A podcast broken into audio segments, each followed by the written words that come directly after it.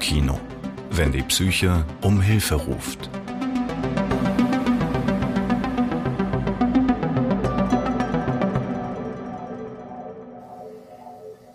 Hallo zusammen und herzlich willkommen zu unserem Podcast Kopfkino. Wir lassen Betroffene psychische Erkrankungen zu Wort kommen, aber auch Fachleute und Angehörige. Und das alles ziemlich komprimiert in 15 bis 20 Minuten pro Folge. Wir, das sind Matthias und Julia, als Ehrenamtler beim Verein Gender Inspiration e.V. Und wir haben heute einen besonderen Gast hier, der heißt Ralf und mit ihm wollen wir über die Diagnose Kleinfelter-Syndrom sprechen. Das ist auch der Titel dieser zweiten zweiten Folge unseres Podcasts. Also erstmal herzlich willkommen in unserem Studio, lieber Ralf. Hallo zusammen. Wir tasten uns mal mit der Frage ran, äh, wie ist es überhaupt für dich, hier bei uns zu sein? Äh, neu, anders. Ähm, ja, ich bin ängstlich, aufgeregt. Eigentlich möchte ich weglaufen, damit ich es dann hinter mir habe. Andererseits möchte ich anderen Leuten die Gelegenheit geben, äh, sich mit dieser Erkrankung auseinandersetzen zu können und auch den Mut geben, dass man damit leben kann. Also nicht jetzt denkt, hm, ich habe das und hm, geht eben nicht. Ja, kannst du, kannst du uns, also mir zumindest, ich habe vorher noch nicht von dieser kleinen Felder, von diesem Syndrom gehört, bevor wir uns darüber unterhalten haben. Kannst du uns grob erklären, was das ist? Das kleine Felder ist eigentlich ganz einfach zu beschreiben. Man hat ein weibliches Chromosom zu viel, also XXY, Y fürs männliche Chromosomenteil, 47. Normalerweise hat man 46 Chromosomenpaare, also zweimal 23. Bei kleine Felder hat man halt eins mehr.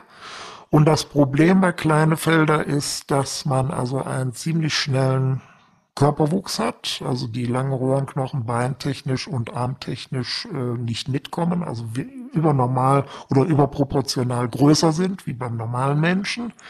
Man hat äh, die Geschlechtsmerkmale sind ähm, sehr schlecht ausge angelegt, also äh, ist eher alles minimalistisch, aber da kann man mit leben. Dann hat man ähm, verschiedene Probleme insofern, dass die Denke ja, wie soll ich das jetzt sagen? Ähm, so ist man ist zur Hälfte denkt man wie eine Frau, zur anderen Hälfte wie ein Mann und hat dann dadurch Diskrepanzen unter Umständen. Wenn man aber dann jetzt so als Beispiel sich eine Komödie anguckt, wo es da manchmal, wo die Männer durch den Kakao gezogen werden oder auch die Frauen, da lacht man sich kaputt, weil man dann irgendwo dazwischen und daneben steht und denkt, jo, passt. Also wenn du Glück hast, kannst du doppelt lachen.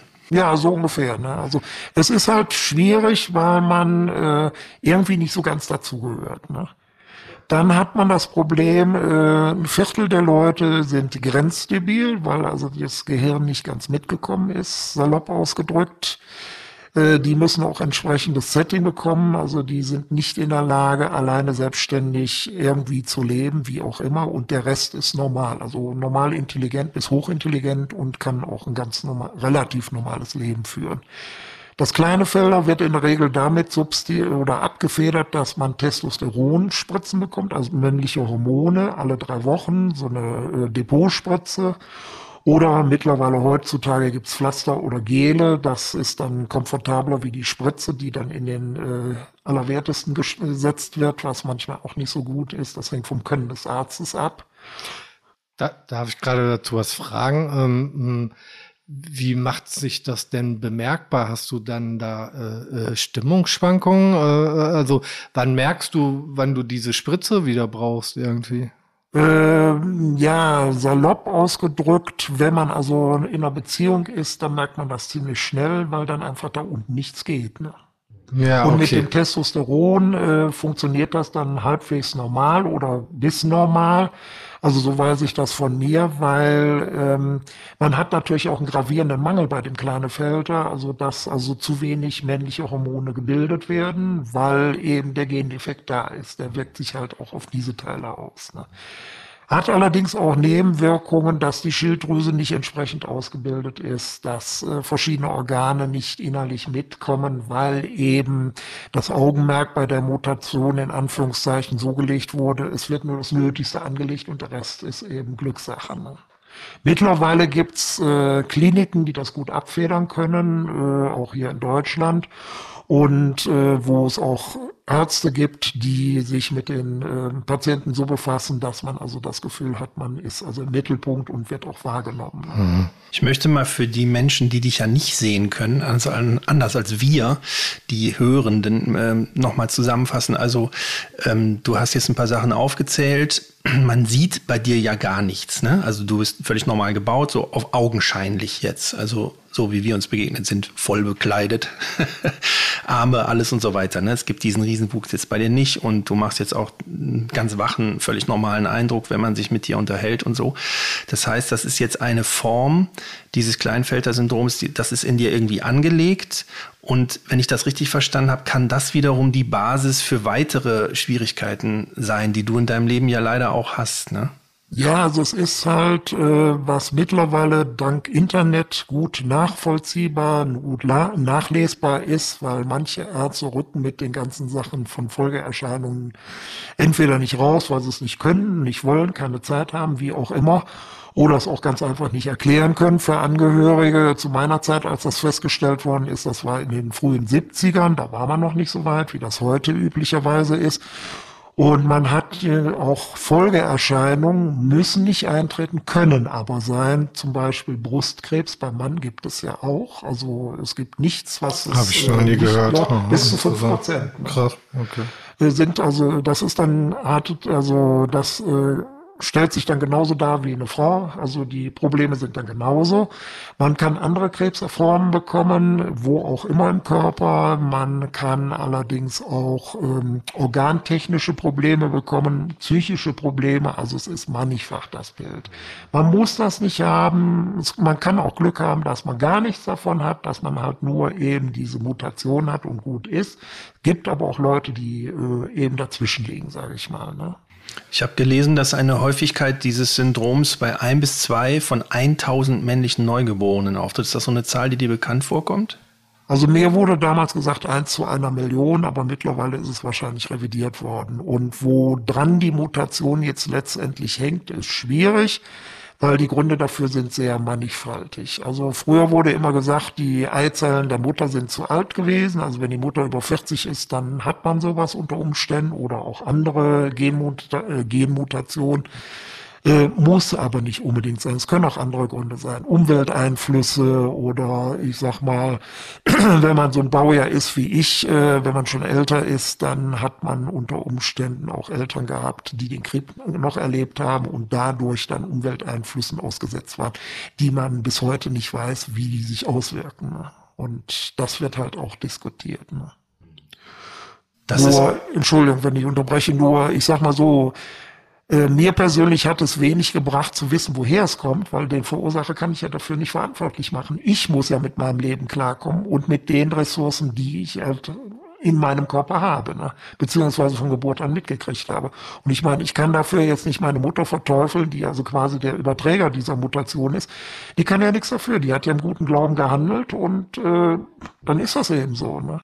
Kannst du so ein paar ähm, Alltagsphänomene beschreiben, wo dir das Kleinfelter im Alltag dazwischen haut? Äh, Gelenkbeschwerden, also vornehmlich die Gelenke, die am meisten gebraucht werden, Füße, Knie, äh, Ellenbogen, äh, Schultern, Hände, Wirbelsäule natürlich und äh, ja, wie soll ich sagen, man hat auch oft äh, ja, so unspezifische Probleme. Also wie soll ich das jetzt sagen? Kreislauftechnisch oder äh, Stimmungsschwankungen, also von jetzt auf gleich, warum auch immer. Äh, oder man möchte sich selber verteufeln, weil es einfach, weil der Körper dann einfach nicht mitmacht, weil man einen Tag vorher äh, sich irgendwelche Eskapaden geleistet hat, also nicht esstechnisch, aber anderweitig. Und dann der Körper einem dann die Grenze zeigt ne? und dann sagt, so, jetzt ist Schluss, jetzt will ich nicht, ich will meine Ruhe, ich brauche meine Ruhe. Und wenn du das nicht machst, salopp ausgedrückt, ja, dann zeige ich dir, wie du an die Ruhe kommst. Ne? Also ich habe das auch schon ein paar Mal gehabt, dass ich dann zu Hause in der Küche stand und dann von jetzt auf gleich knall und dann lag ich am Boden. Ne? Also auf jeden Fall ist ja so eine genetische Veränderung, Mutation, wie du gesagt hast, ist ja sehr tiefgreifend in unserem Körper verankert. Ne? Und deswegen ist es wahrscheinlich auch sehr schwierig, ähm, so die Alltagsbeschwerden darauf zu setzen, dass man sagen kann, das kommt jetzt daher, das kommt jetzt daher, da greift ja ganz viel ineinander. Ich möchte an dieser Stelle mal äh, betonen, dass wir hier natürlich kein medizinisches oder therapeutisches Fachpersonal sind. Das heißt, mit unserem Podcast Kopfkino möchten wir Momentaufnahmen vor allen Dingen der Menschen hinter diesen ganzen Fällen, sage ich mal, einfangen. Ne? Also das, was du machst, du erzählst von deinem Leben, wie es dir damit geht. Und das ist das, was uns hier auch antreibt, was wir darstellen wollen. Deswegen sprechen wir also mit Betroffenen über die Erkrankung, aber eben weniger über diese medizinischen Möglichkeiten dabei. Das können wir hier gar nicht immer leisten. Ähm, wer sich für unsere Arbeit interessiert, mit uns in Kontakt treten oder den Verein Gender Inspiration e.V. unterstützen möchte, der sollte unsere Homepage besuchen. Dazu haben wir einen kurzen Einspieler. Die Arbeit unseres Vereins Gender Inspiration könnt ihr über PayPal oder mit einer Überweisung unterstützen. Informationen hierzu findet ihr auf unserer Website www.gender-inspiration.de. Vielen Dank für euren Support.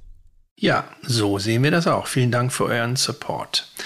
Ähm, ich würde jetzt gerne die letzten paar Minütchen, die uns noch verbleiben, mit dir auf einen Punkt schwenken, nämlich die Aufklärung in der Gesellschaft. Das ist ja extrem wichtig, dass die Leute verstehen, ne, wenn du eine Grenze in deinem Alltag erreichst, da hatten wir auch schon ein paar Mal darüber geredet, dass man nicht mit dem Finger zeigt und sagt, was ist das jetzt für ein Idiot, was ist mit dem los, sondern dass man erstmal davon ausgeht, da ist irgendwas dahinter. Wie, ähm, nicht, dass du jetzt die Lösung haben müsstest, aber vielleicht hast du einfach in deinem Alltag schon Beobachtungen gemacht. Wie, wie kann so eine Aufklärung besser laufen? Also Internet ist eine Sache, aber wie kann man die, die Menschen wirklich damit erreichen, dass die Toleranz für solche Probleme wächst?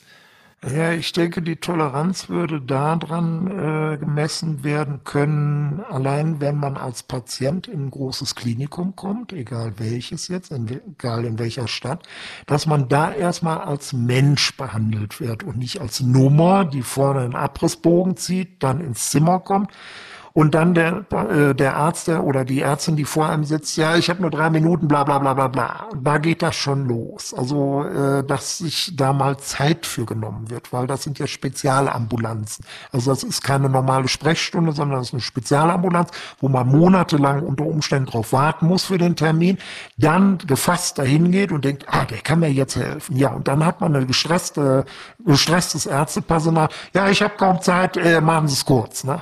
Da müsste man schon mal einhaken und den Leuten vermitteln, äh, ich habe Zeit, ich nehme mir die Zeit, selbst wenn ich sie nicht habe. Ich höre dir zu und dann können wir besprechen, was wir machen können. Das ist leider in vielen Kliniken nicht der Fall. Es ist auch bei den niedergelassenen Ärzten leider Gottes auch nicht der Fall, weil die halt alle unter Stress stehen. Durch dieses Gesundheitssystem kann man nicht anders sagen. Es wird alles in Fallpauschalen abgerechnet und das ist die Krux, wo wir uns selber ins Bein schießen. Also die Stressweitergabe ist ein ganz zentrales Problem, höre ich daraus. Ne? Stressweitergabe, Menschen, die eigentlich helfen könnten, sind selber unter Stress, weil das System ihnen eigentlich den Raum nicht gibt. Ihr habt da ja auch äh, beide etwas mehr Erfahrung damit als ich. Ähm, mir ist das bisher so noch nicht begegnet, aber ich bin natürlich auch mit so einer Art von Diagnose, wo die Psyche eh schon herausgefordert ist, bin ich noch nicht in so ein Gespräch gegangen. Also das heißt, man müsste eigentlich appellieren, raus aus diesem, was ist es eigentlich, das, der wirtschaftliche Gedanke, das Wirtschaftssystem in, im, hat eigentlich im Gesundheitssystem nichts verloren. Ja, das Problem ist, es ist damals, äh, ohne jetzt Politikernamen zu nennen, weil man dann an, an äh, irgendwann Probleme bekommt über die Staatsanwaltschaft oder anderweitig, weil man was gesagt hat, was nicht gepasst hat. Äh, das Problem beim Gesundheitssystem, das weiß ja jeder, das wissen auch Leu Leute mit wenig Gehirnmasse, sagen wir es mal so, es wird überall gespart. Es wird aber am verkehrten Ende gespart und dann greifen Mechanismen ein wie die Pharmalobby, die natürlich die Preise diktiert für Arzneimittel oder für bestimmte Arzneimittel. Folgedessen kommt das, was man wirklich braucht am Patienten, oft nicht zum Zuge. Dann hat man ein sogenanntes Fallpauschalenprinzip bisher eingeführt, was, äh, sagen wir mal, für gewisse Kriterien gut verläuft, aber für die Kliniken ein Problem ist. Denn wenn ich eine Fallpauschale habe, äh, ich sag mal, ich bin jetzt ein Krankenhaus, ich habe eine Fall, äh, bekomme Fallpauschalen, dann mache ich natürlich 30 Hüften, obwohl das gar nicht sein muss, nur damit das Geld reinkommt und ich profitabel arbeiten kann als Krankenhaus. Das müsste erstmal abgeschafft werden. Denn es ist mittlerweile in der Gesellschaft so, habe ich festgestellt, es ist ein Profitdenken. Und das ist sehr gut ausgebaut. Ja, und ich meine, es ist natürlich klar, wenn ich ein Krankenhaus ist ja erstmal ein wirtschaftliches Unternehmen, logischerweise. Mit Personal, mit Ärztepersonal, mit Pflegepersonal. Dann die Patienten, die unterschiedlicher nicht sein können mit ihren Problemen, die sie äh, dann haben. Und da, wenn dann nur Fallpauschalen starr ausgegeben werden, dann richte ich mich natürlich danach, wo kann ich die meiste Kasse machen. Ne? Ist klar. Ich meine, ein Krankenhaus ist auch wie eine Firma im Grunde genommen und muss auch so agieren, wenn das von oben, sage ich jetzt mal, so vorgegeben wird. Ne? Denn es ist ja äh, klar, dass auch die, die, äh, das Krankenhaus überleben will. Also dann alles dran setzt, das dann zu erreichen und dann bleiben die Patienten mitunter auf der Strecke. Ne? Das ist nun mal so. Ne? Aber wir waren ja jetzt gerade, glaube ich, noch geblieben. Also es ging ja eigentlich darum, äh, äh, was du dir wünschen würdest, ne? ähm, wie, wie, oder besser gesagt, was man machen könnte, um, ähm, sage ich mal, als äh, psychisch Erkrankter erstmal überhaupt angenommen zu werden. Ne? Also du hattest ja gesagt, wenn man irgendwo hingeht, äh, wird man ja erstmal gar nicht äh, irgendwie richtig wahrgenommen, sozusagen halt. Ne? Und ähm, ich könnte mir halt vorstellen, dass es eher wie so eine, äh, ja, ich hatte mal, wir hatten in der Schule mal so ein Modell, äh, wie so eine eins zu eins Betreuung. Ne? Also man, man wird abgeholt von jemandem und wird halt komplett durch durchgeführt. Also man hat jemanden an der Seite, der natürlich äh, Fach kompetent ist und auch genau erkennt, äh, was sind jetzt die Bedürfnisse, worum geht es hier und das und das und auch ganz anders dann mit diesen Menschen in Kontakt treten kann und die halt auch führt und leitet dadurch, so dass dann die Ängste damit erstmal abgebaut werden, halt, wenn man da hinkommt, so. Also ich habe das mal gelesen, ich weiß nicht, ob es noch ist. Äh, die Uniklinik Köln macht das mit Krebspatienten. Mhm da gibt's einen onkologischen Führer oder Führerin, sage ich jetzt mal so. Da ist extra eine Pflegekraft für abgestellt, die einen wirklich vorne empfängt und dann durch die Sachen, wie du schon sagtest, begleitet. Das würde ich mir für wünschen auch wünschen, ist bis heute nicht umgesetzt worden. Woran es krankt, wahrscheinlich am Geld, wie immer, oder an der Umsetzung schlecht weg. Und äh, das würde ich mir für große Zentren in wünschen. Also ich sag mal Krankenhäuser, äh, ohne jetzt welche benennen zu wollen, was ja auch nicht gut wäre. Äh, es gibt einige Kliniken, die gut sind, die zwar auch so einen Führer nicht haben, aber wo das Personal an sich schon äh, so gut ist, dass es die Leute, äh, wenn, äh, wenn die Patienten kommen, da abfedert, wo sie gerade stehen.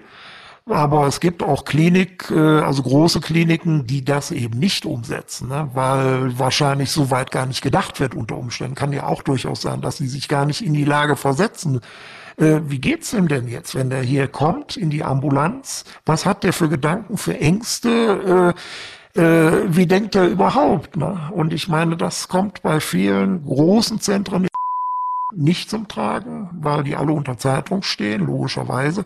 Und das ist schlecht, weil äh, dann gehen auch Leute wie ich unter Umständen weniger irgendwo hin, weil, naja, man stört ja nur, ne? Man will ja nicht stören und dann hat der andere ja weniger, wenn ich auch noch dazu komme. Also geht von dem nächsten Patienten die Zeit dann ab unter Umständen oder schiebt sich alles nach hinten raus.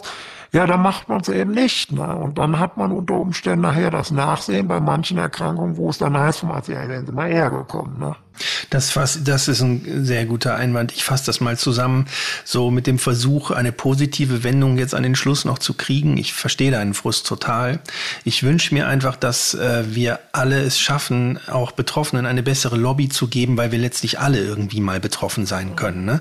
Ich meine, du bist wirklich hier mit klarem Kopf, äh, sitzt du hier und formulierst das so. Aber die Frage ist, was macht man dann nachher draus? Und ich glaube, da sind wir wirklich alle gefragt, auch die, die sich für gesund halten oder die es noch sind, darauf zu achten, dass das Gesundheitssystem ein ganz zentraler Punkt in unserer Gesellschaft ist. Ne? So. Und das können wir eigentlich nur schaffen, indem wir versuchen, da Lobbyarbeit zu betreiben und für Betroffene einfach stärker da zu sein. es kann jeden erwischen. Ich mache mal die Schlussrunde mit Blick auf die Uhr. Ähm, ich äh, spreche jetzt im Namen von uns beiden hier, von Julian und mir. Wir möchten euch bitten draußen, wenn ihr uns hört, darüber nachzudenken, dass es für die meisten Schwierigkeiten Hilfsangebote gibt. Wir haben jetzt natürlich gerade von jemandem auch gehört, dass die nicht immer optimal greifen, dass die manchmal sogar noch nicht mal optimal, sondern gar nicht greifen. Trotzdem ist es total wichtig, sich darum zu kümmern, wenn man Probleme im Leben hat, ähm, sich zu versuchen, zu trauen, Hilfe zu holen. Es gibt da Hinweise äh, im Internet zu finden und so. Das ist also eigentlich eine eigene Podcast-Folge, die wir darüber nochmal machen wollen. Ähm, die nächste Folge werden wir übrigens auch wieder mit Ralf bestreiten, weil wir uns so super verstehen. da geht es dann um die Isolation, die entstehen kann, wenn man von einer Krankheit betroffen ist. Ja, und wie immer freuen wir uns natürlich über eure Likes und Abos. Julian, hast du noch ein Schlusswort? Ich habe kein Schlusswort, außer dass ich mich äh, recht herzlich bedanke bei dir, Ralf, dass du gekommen bist heute und unsere Zuhörer. Da bedanken wir uns natürlich auch sehr für die Unterstützung. Ähm, ja, schaut YouTube, lasst einen Daumen da, lasst ein bisschen Liebe für uns da und. Also ja. das mit dem Daumen finde ich ekelig. Müssen die wirklich einen Daumen da lassen? Das ist naja. doch nicht schön jetzt. genau. Alles klar. Ja, von mir auch herzlichen Dank, Ralf. Wir sprechen uns demnächst wieder. Okay, dann würde ich sagen. Schleifchen drum. Schleifchen drum und tschüss. Tschüss.